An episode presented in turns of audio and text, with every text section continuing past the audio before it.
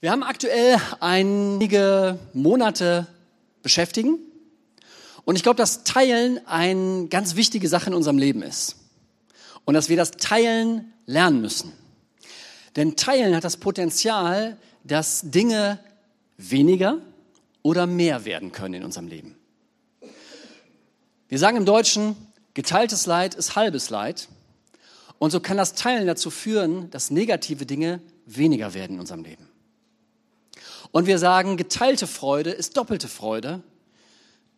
Und ich bin davon überzeugt, dass wenn wir unseren Glauben, unsere Liebe, unsere Freude mit anderen teilen, dass es fast immer mehr werden wird in unserem Leben. Teilen ist deswegen so wichtig, weil negative Dinge dadurch weniger werden können und positive Dinge mehr werden können. Und unseren Glauben zu teilen, darum geht es. Und heute geht es um so eine ganz spezielle Art davon, wie wir das machen können. Und um welche Art es geht, das verrate ich jetzt noch nicht, denn ich möchte einen kleinen Spannungsbogen ziehen und euch das erst im Nachhinein verraten, sondern ich möchte erstmal darüber sprechen, warum das so wichtig ist und warum wir das uns wünschen, dass das auf diese Weise passiert.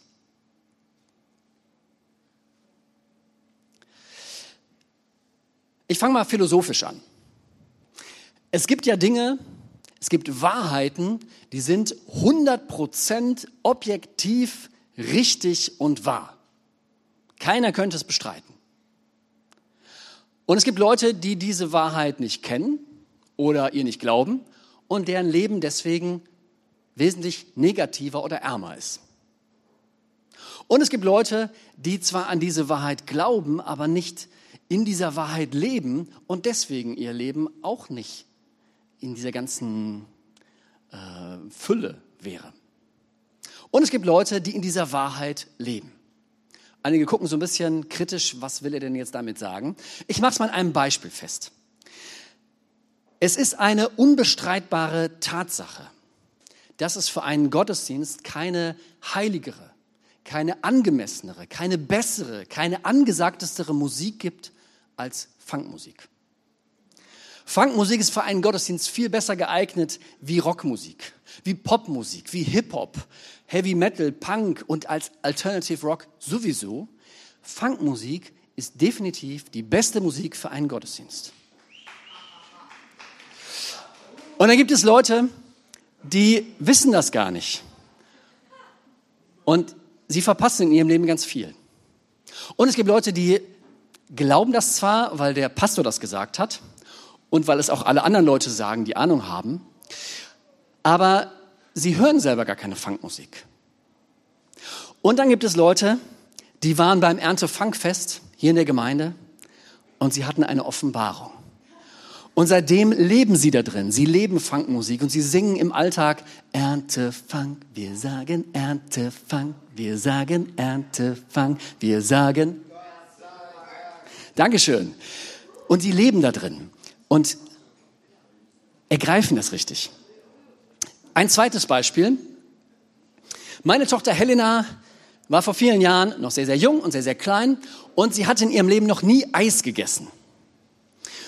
Und immer wenn wir ihr was Neues angeboten haben zu essen, dann hat sie erstmal das abgelehnt und hat gesagt, nein, das möchte ich nicht, das will ich nicht, mag ich nicht, kenne ich nicht. Und wir dachten, es ist irgendwann mal der Moment gekommen, jetzt Eis zu probieren. Und die gleiche Reaktion, nein, will ich nicht, mag ich nicht.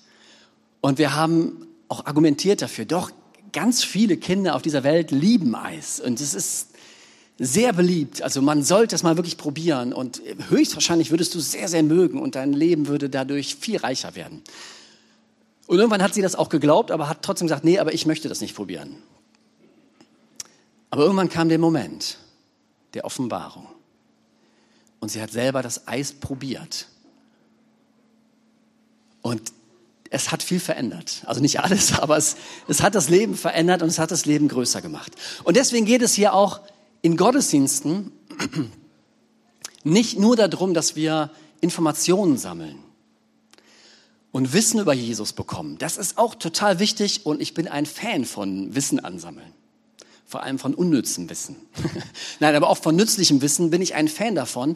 Aber es geht auch darum, dass wir nicht nur Kopfwissen haben, sondern Offenbarung, so ein Herzenswissen haben, hey, das stimmt ja wirklich.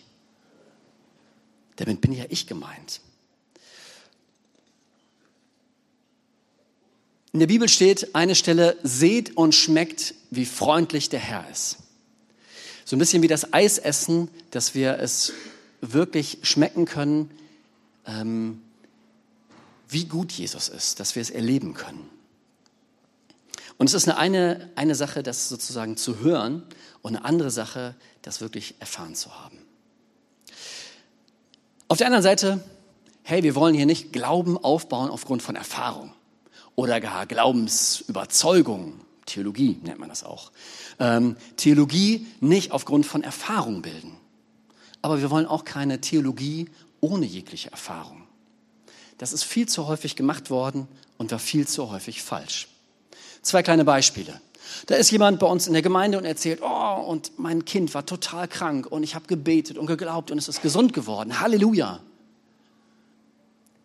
Bis dahin Halleluja. Aber dann wird manchmal auch ein Glaubenssatz gebildet, hey, und wenn du nur glaubst und genauso betest wie ich, dann muss das bei dir auch passieren. Und das stimmt nicht. Wenn wir aus der Erfahrung die Theologie bilden. Oder andersrum, jemand sagt, ich habe gebetet, es hat nicht geklappt und deswegen klappt das mit Jesus alles nicht. Das ist meine Erfahrung. Wenn wir darauf unseren Glauben bauen, dann ist das falsch. Genauso ist es aber auch schräg, wenn wir, wenn sich Leute in einer Kleingruppe unterhalten, zum Beispiel über das Fasten, also mal eine Zeit kein nichts zu essen, und die unterhalten sich darüber, und eigentlich hat noch nie jemand in seinem Leben gefastet. Dann ist es eigentlich total Banane. Es ist was ganz anderes wie beim Routed-Kurs, wo wir zusammensitzen und wir unterhalten uns darüber und alle haben gerade seit 24 Stunden nichts gegessen. Und alle sitzen da mit knurrendem Magen und unterhalten sich darüber, wie denn, wie das denn ist. Ja. Glauben nicht aufgrund von Erfahrung, aber auch nicht Glauben ohne Erfahrung. Beides wäre irgendwie schräg.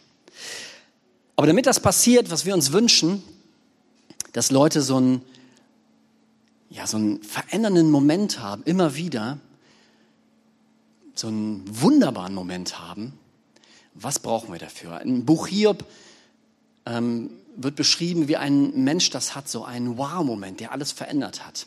Und Hiob bringt es so total ähm, stark auf den Punkt, indem er sagt, ich kannte dich ja nur vom Hören sagen, jetzt aber hat mein Auge dich geschaut. Ich schäme mich für alles, was ich sagte. In Staub und Asche nehme ich es zurück. Wenn ihr wollt, könnt ihr die auch einblenden. Wenn ihr wollt, könnt ihr die auch einblenden. Hiob hat so einen Moment, boah, ich kannte dich vom Hören sagen, aber jetzt habe ich dich wirklich erlebt. Und ich schäme mich so für all das, was ich vorher gedacht und gesagt habe. Und wie können solche Wow-Momente, solche Veränderungsmomente, so Offenbarungsmomente, wo unser Wissen vom Kopf ins Herz geht, wie kann das passieren? Und ein Weg, wie Gott das macht, und das ist mein Thema von heute Morgen, ist Prophetie. Prophetie ist ein Weg, wie Gott das schaffen kann, dass die Dinge vom Kopf ins Herz gehen. Was ist Prophetie?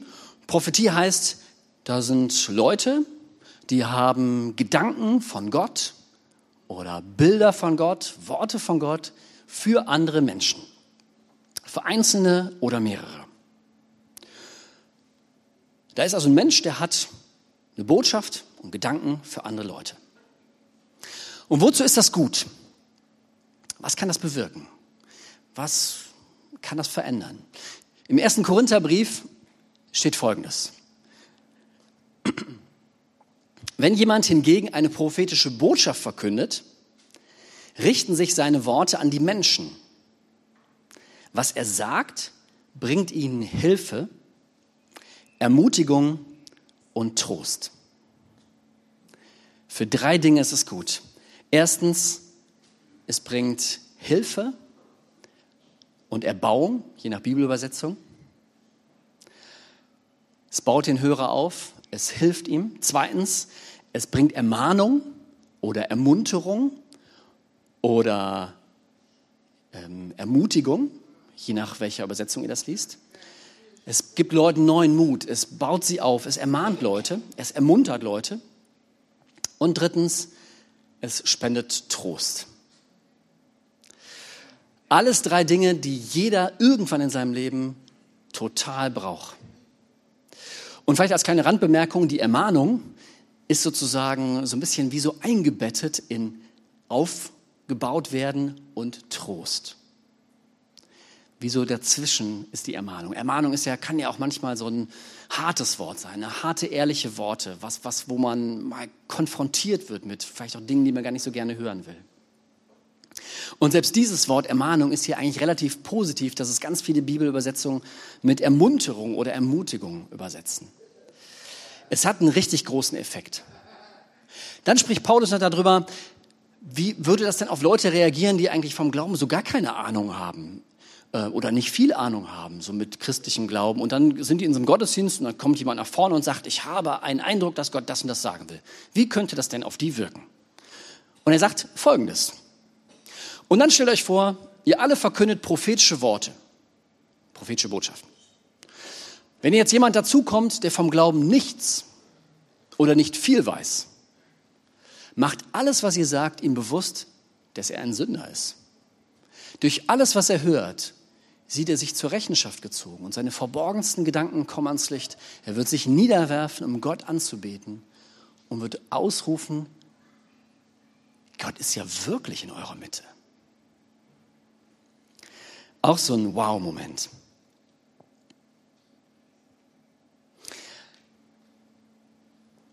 Und ich glaube, dass durch solche Worte auch jemand, der neu dazukommt, nicht sich beurteilt und kritisiert wird, fühlt dann von uns, sondern merkt, dass, dass er eine Begegnung mit Gott hat, die halt auch manchmal wunderschön ist, aber auch manchmal schon auch ja, die verborgensten Gedanken ans Licht bringt, die wir aus gutem Grund ja auch verborgen halten.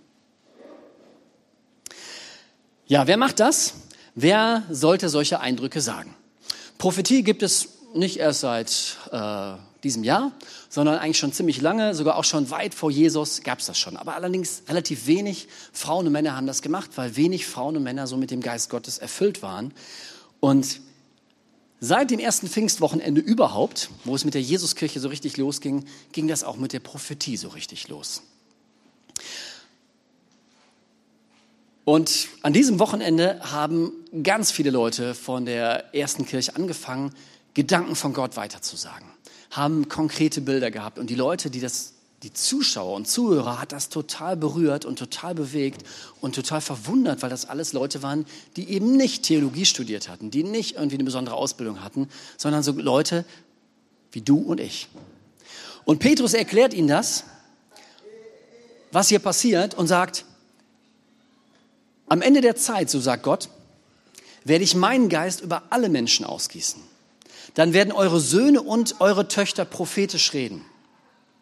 Die Jüngeren unter euch werden Visionen haben und die Älteren prophetische Träume.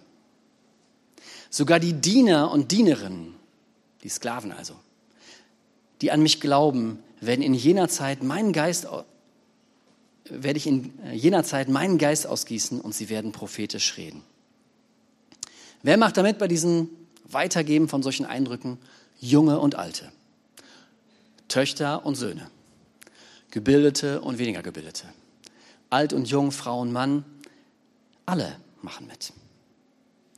Und häufig kommen solche Gedanken, wenn wir für andere Menschen beten, wenn wir ihnen die Hände auflegen. Und dann ist das vielleicht ein Gedanke in deinem Kopf, ein Bild, wo du denkst, vielleicht ist das von Jesus. Es gibt Kirchen, die haben so ein Gebetsteam extra. Wir haben das nicht. Leider. Vielleicht haben wir das ja noch bald. Wir machen so Plan B. Hey, die Leute, die da sind, beten für die Leute, die auch da sind. Also die, die Gebet haben wollen. Und das ist auch vielleicht manchmal ein Risiko. Oder auch wenn Leute hier am Mikrofon einen Eindruck weitergeben, das ist schon irgendwie ein Risiko. Weil es sind ja auch immer mal Leute dazwischen, die äh, ziemlich falsch liegen oder auch äh, das irgendwie auf eine doofe Art und Weise was sagen. Und ja, das ist so. Aber ich glaube, das Risiko lohnt trotzdem. Einmal haben wir einen Blick darauf, dass es schon irgendwie, dass wir nett füreinander beten, dass wir auf eine gute Art und Weise Dinge weitergeben. Und wenn Leute das so nicht machen, dann werden wir auch mal mit denen sprechen. Kommt auch echt nur so selten vor. Aber die Alternative wäre zu sagen, okay, es machen nur die Profis, nur die Leute, die es ganz gut drauf haben. Und das wollen wir definitiv nicht. Im Kinderzimmer ist es irgendwie immer unordentlich. Sauberkeit und Ordnung findet man vielleicht auf dem Friedhof. Und deswegen würden wir lieber das Kinderzimmer vorziehen und sagen, hey, lass uns alle mitmachen. Ja, wie machen wir das? Ich sage das häufig, das fühlt sich manchmal bei mir so an, dass es wie so ein Gedanke ist oder ein Gefühl zwischen Denken und Fühlen. Und wo ich das Gefühl habe, man, das könnte von Jesus sein. Und dann, wenn du so einen Gedanken hast, auch hier in einem Gottesdienst beim Lobpreis, dann frag mal, Jesus, ist das vielleicht von dir? Und wenn dieses Gefühl der Unsicherheit, ja, das könnte wirklich von Jesus sein, nicht weggeht, dann sprech mal den Gottesdienstleiter an und frag ihn, hör mal, ich habe gerade den Gedanken, meinst du, das wäre, das wäre vielleicht von Jesus? Meinst du, ich sollte das mal sagen? Und dann stellt dir vielleicht der Gottesdienstleiter auch die gute Frage, hey, wenn du jetzt falsch liegst, kommt da jemand ernsthaft durch zu Schaden? Und wenn du sagst, oh ja, das kann dann sehr, sehr verletzend sein, dann lass es. Aber wenn du sagst, nö, das, wenn ich jetzt falsch liegen würde, und wir können immer alle falsch liegen, dann wäre das auch nicht so schlimm, dann mach es im Zweifelsfall. Und wenn du da vorne stehst und du hast das Gefühl, man, das hat jetzt hier gar keinen angesprochen, das ist doch nicht schlimm. Wir dürfen Fehler machen. Es gibt kein Lernen ohne Fehler. Und die Gemeinde ist ein guter Ort für Fehler. Und manchmal sagen wir sowas und haben das Gefühl, okay, nee, das hat keinen angesprochen, ich habe es irgendwie falsch gehabt. Vielleicht erinnern sich einige Leute, letzten Sonntag stand ich hier auf der Bühne und hatte auch einen, so einen Gedanken und habe gefragt, ob irgendjemand sich dadurch angesprochen fühlt. Und ob wir noch für denjenigen beten können. Keiner hatte sich gemeldet. Ich habe nochmal nachgefragt, habe gesagt, hey, ich kann also gut sein, dass ich das auch falsch, dass das nur meine Gedanken waren. Hat es irgendjemand angesprochen? Nö. Ja, dann bin ich von der Bühne gegangen und Leute, es hat mich überhaupt nicht gestört. Überhaupt nicht. Denn es ist total okay, hier zu üben. Es ist total okay, hier zu üben. Ich habe es versucht, nett rüberzubringen. Ich habe versucht, nichts dazu zu erfinden. Ich habe versucht, mir nichts auszudenken. Ich habe nicht versucht, irgendwie mit einer tiefen Stimme irgendwelche Leute so zu pushen. Ich habe so gesagt, wie ich das empfunden habe. Ich habe es versucht, nett zu sagen. Und es ist total okay, dass keiner reagiert hat. Nebenbei bemerkt, als ich von der Bühne runtergegangen bin, haben mich sehr wohl noch Leute angesprochen, die gesagt haben, ja, der Eindruck war für mich. Und ich habe noch mit drei Leuten beten können ich schätze mal, keine Ahnung, mindestens eine halbe Stunde Gebet. Warum sage ich das? Nicht, weil ich irgendwie euch beeindrucken will, natürlich das auch, Quatsch, aber ähm, sondern weil ich denke, hey, wir können manchmal denken, ja, es hat keinen angesprochen und wer weiß, vielleicht ja gerade doch. Hier ist ein guter Ort, das einfach mal zu probieren. Und manchmal kommen uns unsere Gedanken auch so ja, das ist zu wenig, das, damit kann man nicht vorne auf die Bühne gehen. Das ist ja wirklich der schlechteste prophetische Eindruck. Und es gibt so viele Beispiele dafür, wo Leute so ein Gefühl hatten, oh Mann, das kann ich nicht sagen, das ist zu wenig, das ist, ein prophetischer Eindruck muss besser sein, muss konkreter sein, muss irgendwie heiliger sein, muss sich anders anfühlen. Das kann das nicht sein. Ich war im Mai auf einer Konferenz, auf einer christlichen Konferenz. Und da gab es auch einen Teil, wo das ausprobiert werden sollte. Und jemand hatte einen Eindruck und hat ihn von vorne weiter oder hat ihn weitergegeben. Und der den Gottesdienst geleitet hat, hat am nächsten Tag auch gesagt, er hat in dem Moment gedacht, das ist der schlechteste prophetische Eindruck, den ich je gehört habe. Das war so abstrus, so lächerlich, was da gesagt wurde. Da geht da jemand und sagt, ich habe den Eindruck, ich habe einen Babypinguin gesehen der zwischen einem Papa-Kaiser-Pinguin zwischen den Beinen hervorgegangen ist.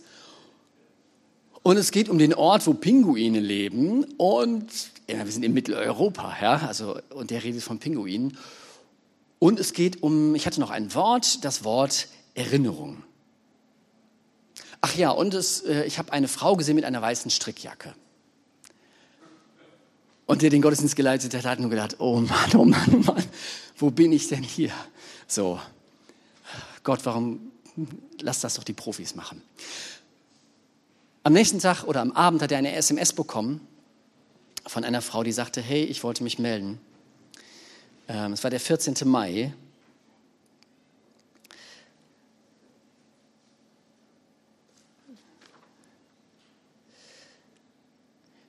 Dass eine Frau sagte, dass sie, ähm, ja, hat Folgendes geschrieben.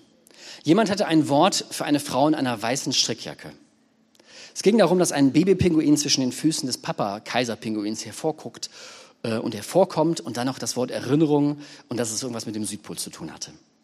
Es wurde gefragt, ob sich jemand irgendwie dadurch angesprochen fühlte und ich wartete, denn keiner stand auf. Aber ich bin dann doch zu der Person hingegangen mit diesem Pinguin-Eindruck und bis dahin war mir gar nicht aufgefallen, dass ich eine weiße Strickjacke trug.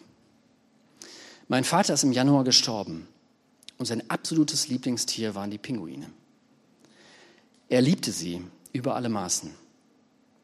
Ich habe eine Reise in die Antarktis geplant, um die Pinguine zu sehen. Aber ich weiß nicht, ob Gott das will oder ob er das gut findet oder nicht. Und das macht mich irgendwie total nervös. Und als sie für mich gebetet haben, kam irgendwie eine totale Freude in mir auf. Und sie sagten, dass es vielleicht auch nicht nur um Erinnerungen geht, sondern auch um das Leben deines Papas zu feiern. Und es stellte sich heraus, dass der Mann, der für mich betete, Steve heißt, genauso wie mein Vater. Und jetzt fühle ich mich frei, diese Reise anzutreten und ich freue mich richtig darauf. Ist Gott nicht echt auch nett? Ist Gott nicht echt auch nett?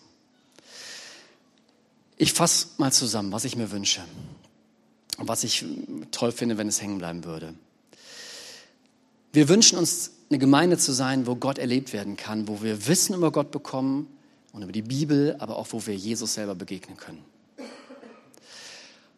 Wo du Jesus erlebst. Zweitens, es ist so wichtig, dass wir nicht nur auf unsere Erfahrungen schauen, aber auch einen Glauben haben, der auch mit Erfahrung geht.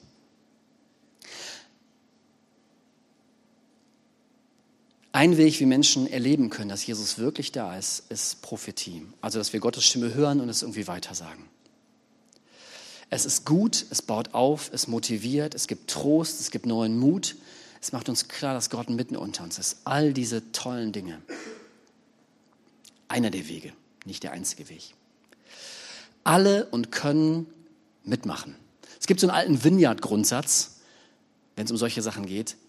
Und der heißt, drei Regeln, alle dürfen mitspielen, seid nett zueinander und teilt euch die Spielsachen. Und selbst mit, der, mit diesen Regeln kommt man echt schon ziemlich weit. Neben all dem, was man sonst auch noch lernen kann. Wir wollen Eindrücke vorsichtig, ohne Show, auf eine liebevolle, aber auch mutige Weise weitergeben. Äh, und das nicht für unnötig halten. Deswegen feuerfrei. Es gibt so viele wunderbare, schöne Geschichten, auch lustige Geschichten. Und es wäre so schade, wenn sie, ja, wenn du damit anfangen würdest, damit aufzuhören. Und es wäre so schön, wenn du damit anfängst, anzufangen, wieder neu, dafür offen zu sein und zu gucken, was Gott tut. Und wenn wir falsch liegen, wenn wir es vorhin nicht gemacht haben, ist es nicht schlimm. Lass uns noch ein bisschen Zeit im Lobpreis haben. Ähm, gerne auch mit aufstehen. Und Jesus, Danke, dass du mitten unter uns bist und ich bitte dich, dass wir das auch jetzt spüren können. Amen.